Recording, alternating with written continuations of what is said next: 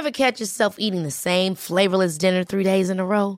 Dreaming of something better? Well, HelloFresh is your guilt-free dream come true, baby. It's me, Kiki Palmer. Let's wake up those taste buds with hot, juicy pecan-crusted chicken or garlic butter shrimp scampi. Mm. Hello Fresh. Stop dreaming of all the delicious possibilities and dig in at HelloFresh.com. Let's get this dinner party started.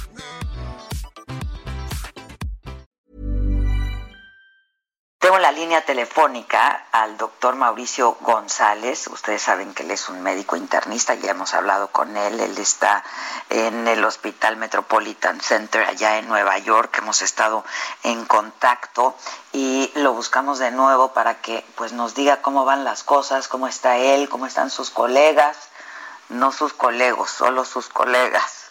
Mauricio, ¿cómo estás? Buen día. ¿Cómo estás? Muy buen día. Gracias por tenerme con tu audiencia de nuevo. Al contrario, al contrario, Mauricio, ayer fue un día complicado, ¿no? En Estados Unidos, en Nueva York, que aumentó mucho el número de, mortalidad, ¿no? Eh, resultado del COVID. Sí, definitivamente ayer fue un día de contrastes, eh, estadísticas tremendas, como las que tú mencionas ahora. Sin embargo, parece ser que el distanciamiento social está funcionando. Bueno, no parece ser, está funcionando y tampoco es algo que nos tiene que sorprender. Eso ya lo sabíamos que iba a funcionar. La cuestión era si lo íbamos a poder efectuar sin sin sin penalizaciones o multas o cárcel u otras eh, técnicas como en otros países y al parecer lo estamos haciendo bien. Ahora el Institute of Health and Metrics Evaluation en Washington que se ha vuelto como el, la guía, la brújula del gobierno estadounidense, sin que ellos lo digan públicamente, ha mostrado, eh, la vez que hablé contigo, eh, mencioné que habían, eh, es, que se esperaban 10.000 camas de ICU que no teníamos para el pico de COVID en Nueva York en, en abril 9. Hoy, el mismo instituto dice que el, la falta de camas nada más son 6.000.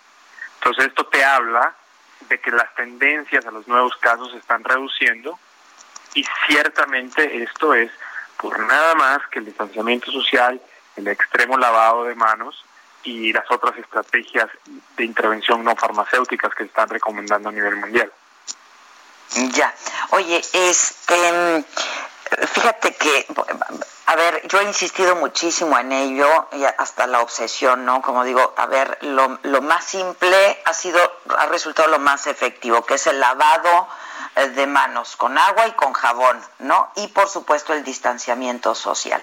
Y hay muchísima gente, estaba yo leyendo un artículo, eh, una, una encuesta que se hizo, Mauricio, que México de toda América Latina es el país que menos está cumpliendo con el aislamiento social, que es voluntario, ¿no?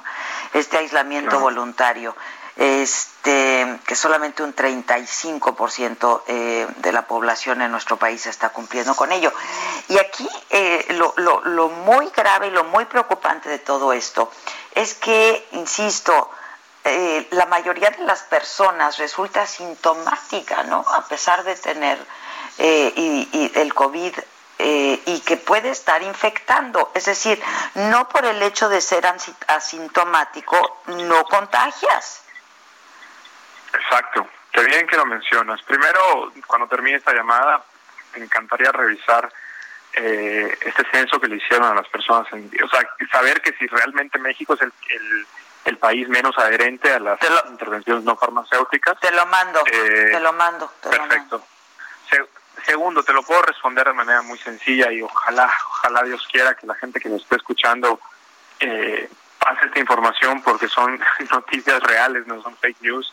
El doctor Richard Redfield, que nadie conoce, les apuesto que no, eh, ese, ese nombre no le suena para nada, pero es el director de la CDC en Estados Unidos y en una rara entrevista, porque es una persona muy reservada, es un científico de primer nivel, pero es muy reservado, eh, él expone que su equipo de epidemiólogos han estado eh, leyendo y han estado haciendo investigaciones en otros países, o sea, no solo en Estados Unidos. Y las noticias que ellos tienen de Singapur y China muestran que el 25%, claro, esto es preliminar, pero bueno, son, son números que tenemos que dar, el 25% de las personas infectadas por COVID-19 nunca presentan síntomas. O sea, esto es enorme. ¿Ok? Y todos dicen, bueno, qué bueno, ¿no? La gente no se pone mal. Sí, no se pone mal, pero esa gente puede infectar a otros. Está contagiando. Y ese es el grave problema. Ahora todos me dicen, ok, Mauricio, pero ¿qué porcentaje? O sea, ¿cuánto tiempo antes, cuánto tiempo después, a cuántas personas se infectan? ahí les van otros datos. Sabemos, gracias al mismo grupo de investigadores, que una persona que ahorita, o sea, si tú me ves en la calle, por ejemplo, Adela, y estoy caminando feliz, jugando, me ves súper sano, yo puedo tener COVID, ¿ok? Y en 2.5 días puedo presentar síntomas. En ese periodo, 2.5 días antes de presentar síntomas, yo ya puedo estar infectando a otras personas. Por eso el distanciamiento social, ¿ok?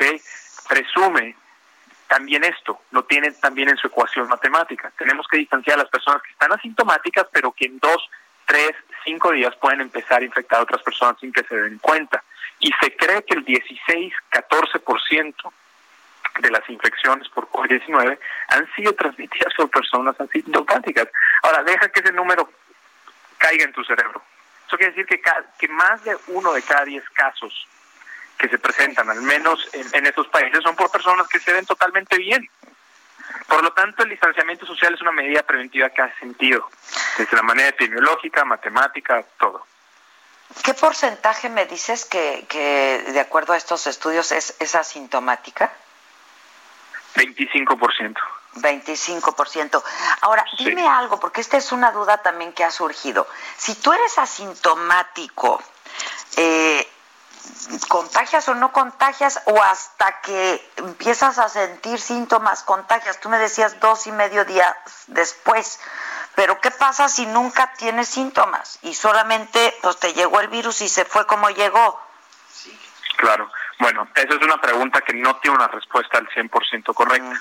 Lo que sabemos de, estudios de, de, Lombardía, de Singapur, de Corea del Sur, es que sabemos que la, que la carga viral, la carga viral es la cantidad de replicación viral que está en tu cuerpo, es mayor o, o alcanza su pico cuando la persona está sumamente sintomática, cuando tiene fiebre, tos, falta de aire. Allá estas personas las que están las personas sanas que están cerca de estas personas es donde tienen el mayor riesgo de contagiarse porque la carga viral está en su pico. ¿ok? O sea, hay un mayor número de virus en su cuerpo, digamos. Exacto. ¿No? Exacto. Exactamente. Y sabemos también que de acuerdo a la severidad de la enfermedad, eh, la replicación viral puede continuar. Por ejemplo, se ha reportado, que Lancet eh, publicó un estudio retrospectivo en Wuhan y encontraron que las personas que son admitidas a la terapia intensiva, esos 20, 25 días que los pobres están en un infierno intubados, con medicinas para mantener su presión, etcétera, les, a muchos pacientes les siguieron haciendo estudios y se, y se daban cuenta que si seguían gravemente enfermos, la replicación viral se mantenía alta. ¿No? Entonces, lo que sabemos o lo que sospechamos con gran evidencia es que a mayor síntomas, mayor carga viral, mayor probabilidad de infectar a otras personas. ¿no? porque eres literalmente un cable de cultivo. Eh, sin embargo, la carga, la, la, replicación viral ya está, ya está tomando lugar antes de que presentemos síntomas. Lo que no sabíamos era qué tanto antes, ¿no? Porque imagínate que yo tengo el virus ahora y, me, y mis síntomas se presentan en 10 días. Quiere decir que 10 días antes ya puedo infectar. Y lo que nos está diciendo Richard Redfield de la CDC es que no, que, que, que se cree que las personas asintomáticas infectan a otras personas 2.5 días antes de presentar síntomas. Lo, lo, cual no es tanto, no es tanto, pero aún así hace la diferencia en números, porque hay que recordar que este virus crece exponencialmente, no linealmente. Entonces, una persona infecta a 2.5. Entonces, esto crece exponencialmente y, de ahí la, la, la y, de ahí la el énfasis en el aislamiento social. Eh, ahora, dime algo, hablabas ahorita, eh, Mauricio, de em, la terapia intensiva. Y, por ejemplo, yo estaba yo estaba dando la noticia de que Boris Johnson estaba en terapia intensiva, pero que estaba bien, que no estaba entubado, nada de eso. Eh, entonces, ¿por qué está en terapia intensiva? ¿O qué, por qué, ¿Cómo se explica esto, Mauricio? Bueno, yo soy internista y ahora estoy haciendo otra especialidad en medicina de urgencias y en estos tiempos, Adela, es como un continuo, ¿no? La, el, el IR el piso de medicina y terapia intensiva se ha, vuelto como un, circuito cerrado en, la mayoría de los hospitales en Estados Unidos, particularmente en Nueva York. Entonces trabajamos en concierto con los demás, con, con todos los especialistas. Y esto es una tendencia que hemos visto, de O sea, es, es, algo que lo de Boris Johnson a cualquier médico, o sea, no le causó sorpresa alguna. Porque todos los aquellos aquellos doctores que estamos tratando COVID-19 lo vemos todos los días. Llega un paciente sano, fiebre, tos, la saturación de oxígeno, que es la cantidad de oxígeno que tiene en su sangre, es del 92%, que no es óptima, ¿no? Deberíamos tener 98, 100 en todo momento. Eh, 92, pues bueno, no es algo que digas, wow, está a punto de no entrar en shock, pero es algo que dices, no es normal. Y cuando vuelves a ver al paciente, lo observas en tu ER, lo observas en 44, en 4 horas, te das cuenta que tiene 88% de saturación algunos 86, unos ya están respirando a más de 30 respiraciones por minuto, que es mucho. Entonces te das cuenta que, el, progreso, el progreso de la falta de oxígeno en sangre eh, es muy rápido.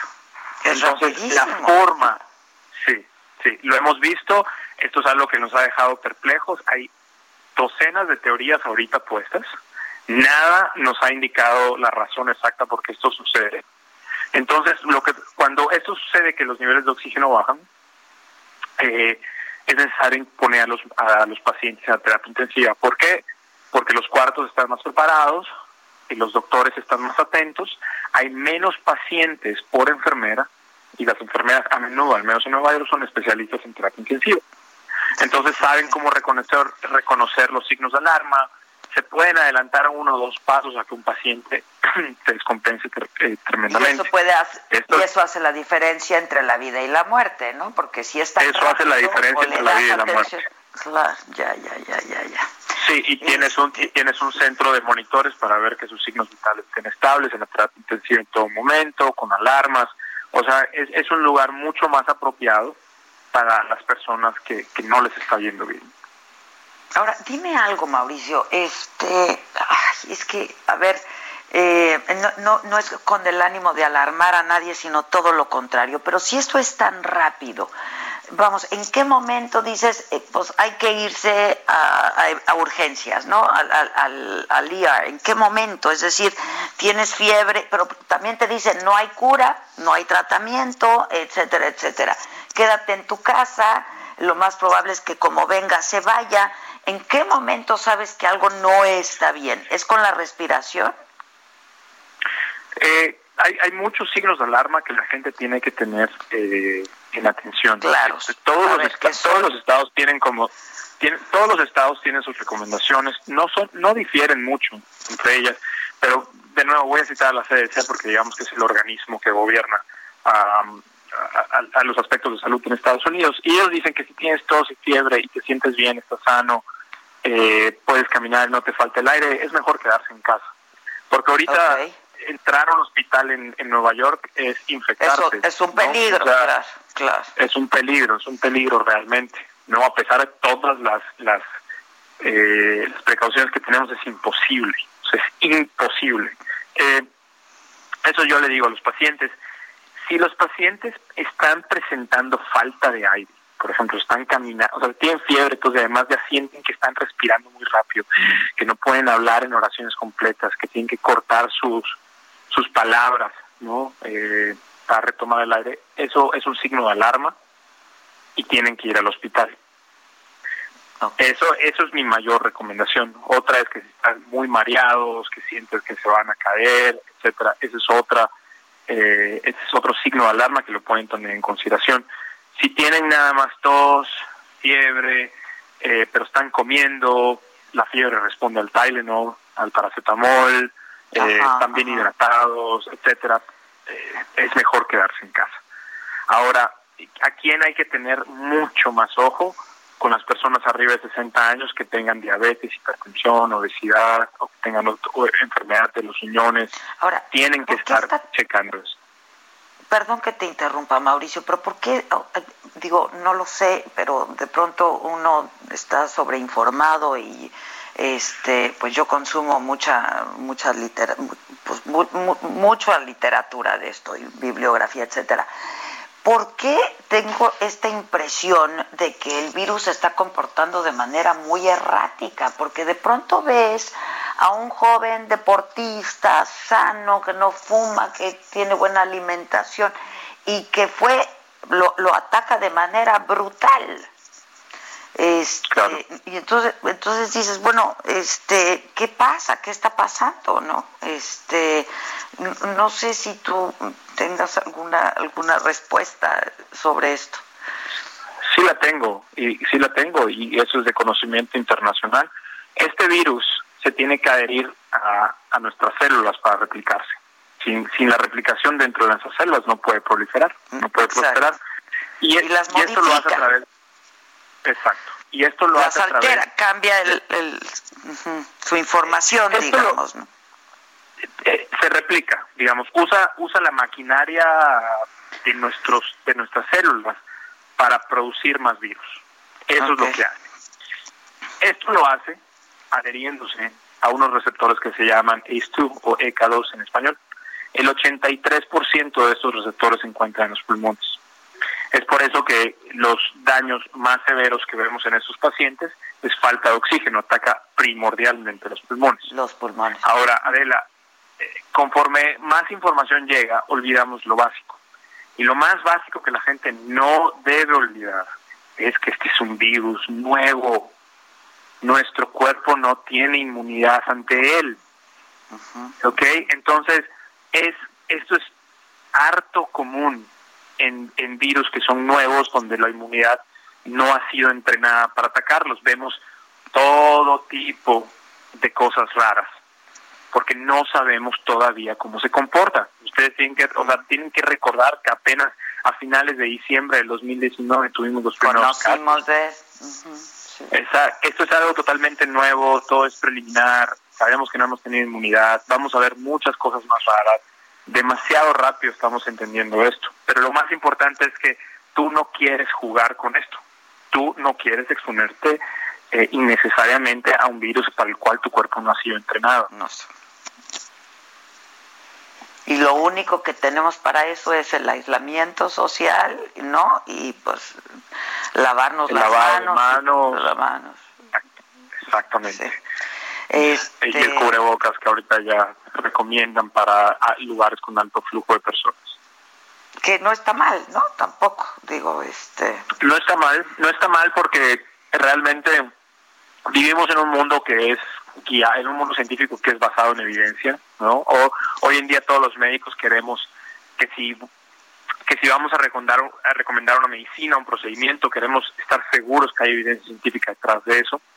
Queremos un, estudios buenos, grandes, multicéntricos, llevados a cabo como la metodología, pero, por ejemplo, para las cosas como el cubrebocas, no tenemos una evidencia tremenda, pero eso, eso no quiere decir que no funcione. Por eso los otros países en Asia, en Asia lo, llevaban a cabo. Ellos tenían estudios de balística, estudios de balística que mostraban cuánto viaja una gota de salida de más de 10 eh, micrómetros, cuánto viaja una de menos de 10 micrómetros, que son los aerosoles, eh, cuál es la carga viral en cada una. Ellos ya tenían cierta evidencia, entonces ellos pensaron de esta manera.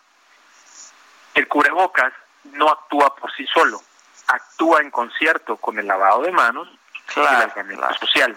Entonces, tú no puedes decir el, el, cubrebocas es una estrategia por sí sola, no lo es, y eso quiero mandar el mensaje a las personas.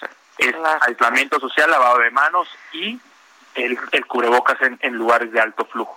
Entonces, pues yo creo que no es mala idea. ¿Nos vamos a tener que entrenar como sociedad? Sí. Yo creo que esto no va, y, y, nos va a cambiar para siempre modos y modas, ¿no? Yo creo que, híjoles. Por este, supuesto, por supuesto que nos va a cambiar. Sin duda. Oye, Mauricio, dime algo. ¿Qué hay del, no sé si ya hay más estudios de sobre el hidroxicloroquine, ¿lo dije bien? Lo dijiste muy bien. Este, ha probado, ha probado, este, porque se han hecho algunos protocolos, entiendo que ha probado buenos resultados, ¿no? Este, con buen éxito se ha, se ha probado en algunos pacientes, pero no hay nada que sea concluyente, ¿no? Claro, bueno, empezar diciéndole a las personas que nos escuchan que hasta ahora, al menos en Estados Unidos, la FDA no ha aprobado ningún medicamento específico para COVID-19. No hay, ¿ok? O sea, que tú escuches que un pariente vaya al hospital, tenga COVID-19 eh, y, le den hidroxo, hidroxicloroquina, no significa que esté aprobado para esto. La, este medicamento surge como alternativa porque se llevaron a cabo estudios in vitro in vitro, significa en cajas de Petri, donde esta medicina inhibe la replicación del virus. Y esto lo hace a través de distintos mecanismos que no vale la pena mencionar, que son sumamente aburridos para los que nos escuchan, pero lo inhibe. Entonces, tenemos que recordar que, el, el, hecho de que esta medicina lo inhiba en una caja de Petri no significa que lo va a inhibir en el cuerpo humano. Es una diferencia abismal.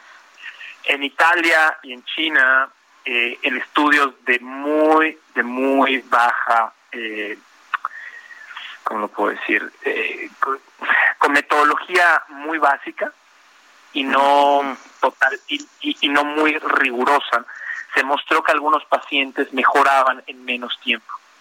No estamos seguros de la mortalidad, no estamos seguros que sea la medicina per se que lo logre, no estamos seguros y la única forma de saberlo es haciendo estudios aleatorizados eh, controlados que ya se están llevando a cabo. O sea, si tú te metes a clinicaltrials.gov, te vas a dar cuenta que hay 306 estudios con distintas medicinas en COVID y ninguno terminado. O sea, todavía no tenemos nada claro con ningún, con ningún medicamento.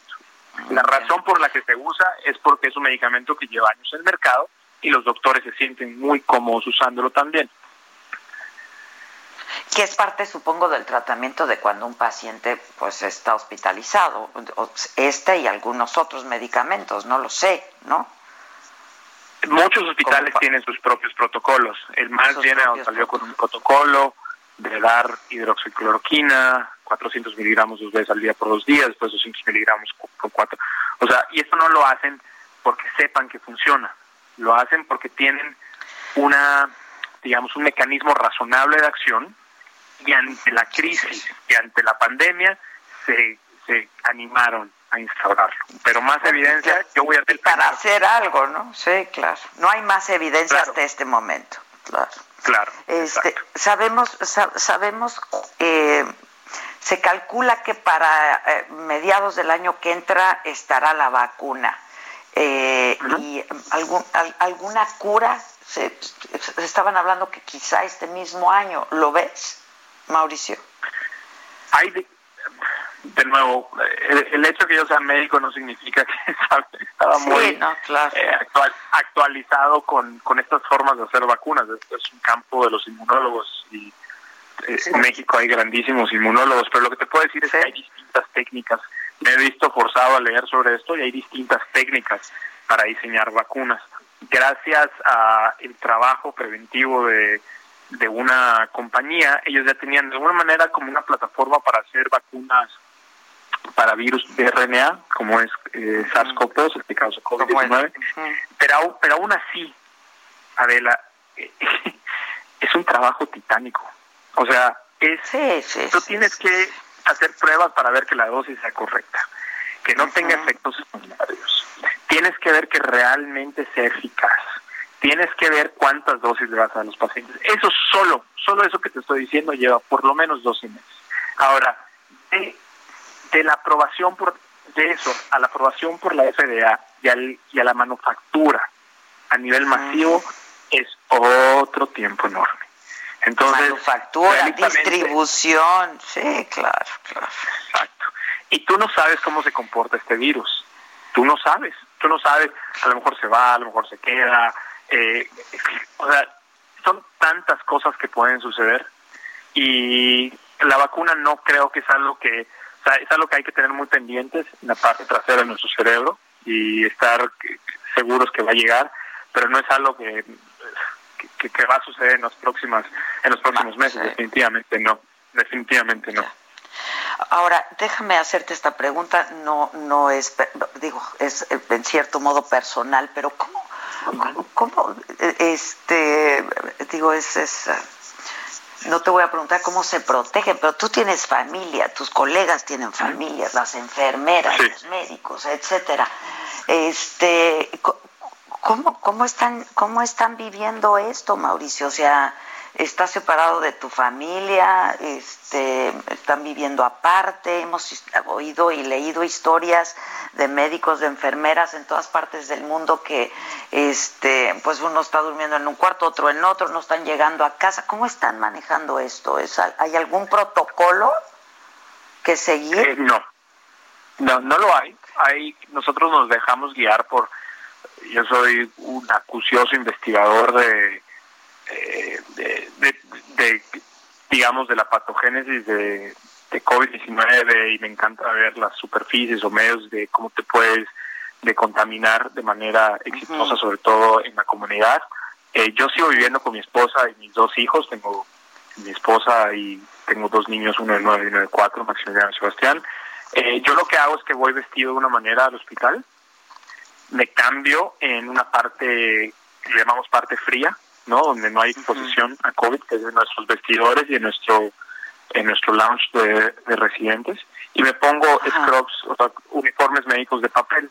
Y después gracias a muchas donaciones, sí, muchas gracias a gracias a donaciones de, de, caridades nos dan batas quirúrgicas enormes que, que son materiales que se desinfectan. Eh, me lo pongo, me pongo mi N95, mi, mi respirador N95, me pongo una máscara quirúrgica en tope, me pongo un gorro, me pongo unos goggles y me pongo un, un, shield, que es como una, un casco con un plástico que te cubre absolutamente toda la cara. Eh, me pongo eh, cubre zapatos, guantes y ya vestido bajo a, la sala de, urgencias. Y debo decir que usar un, este equipo durante 12 horas es un deporte olímpico. Eso es lo más cansado del asunto.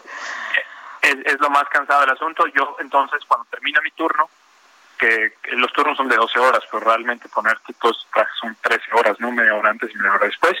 Eh, te quitas todo en el ER, subes con los con los eh, uniformes de papel, te los, los rompes, te bañas, te pones ropa limpia y sales del hospital a través de una zona fría donde no, o sea, Ah, supuestamente no hay contaminación por COVID. Y cuando llego a mi casa, me quito, para empezar, me cambio, me quito toda la ropa, no entro hasta que no me haya quitado absolutamente todo. Me baño antes de abrazar a mis hijos, darle un beso a mi esposa. Y listo, es todo un ritual. Y tengo que desinfectar todo. Mi celular, mis llaves, eh, mis audífonos. Eh, todos, sí, todo, todo, todo. Todo se desinfecta los zapatos se guardan en una bolsa especial, todo. No, no, no, no tienen permitido tomar imágenes de esto, ¿verdad? Pues no, yo en mi Instagram he subido fotos por... Algunas, sí.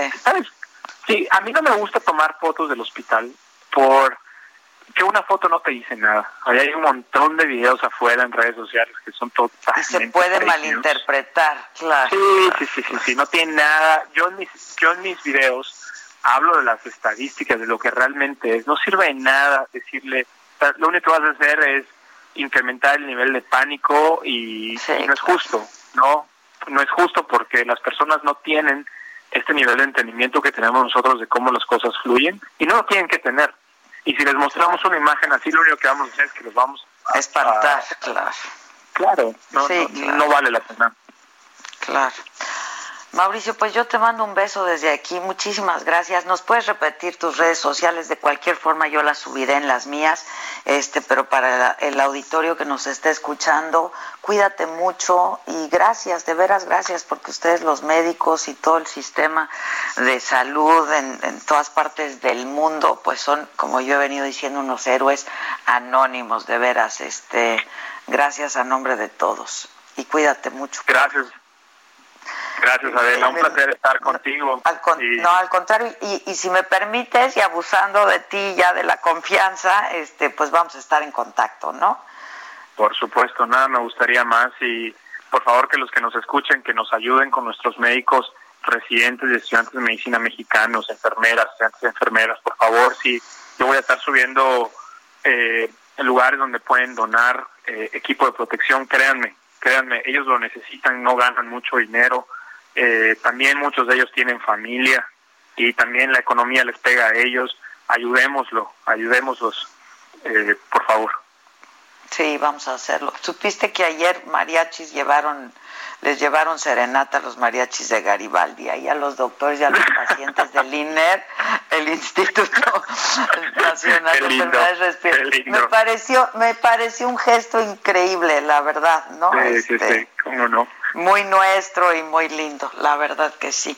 Este, ¿Nos repites tus redes, porfa? Claro. En Instagram estoy como doctor punto Mauricio González, o sea, dr. punto Mauricio González. En Twitter estoy como doctor Mauricio Gon y en Facebook me pueden buscar, buscar como doctor Mauricio González Arias. Ya estás, buenísimo, estamos en contacto, te mando un beso y un abrazo, cuídate mucho, gracias, ¿eh? Gracias, Adela, un placer. Bye, Hasta luego. Gracias, igualmente.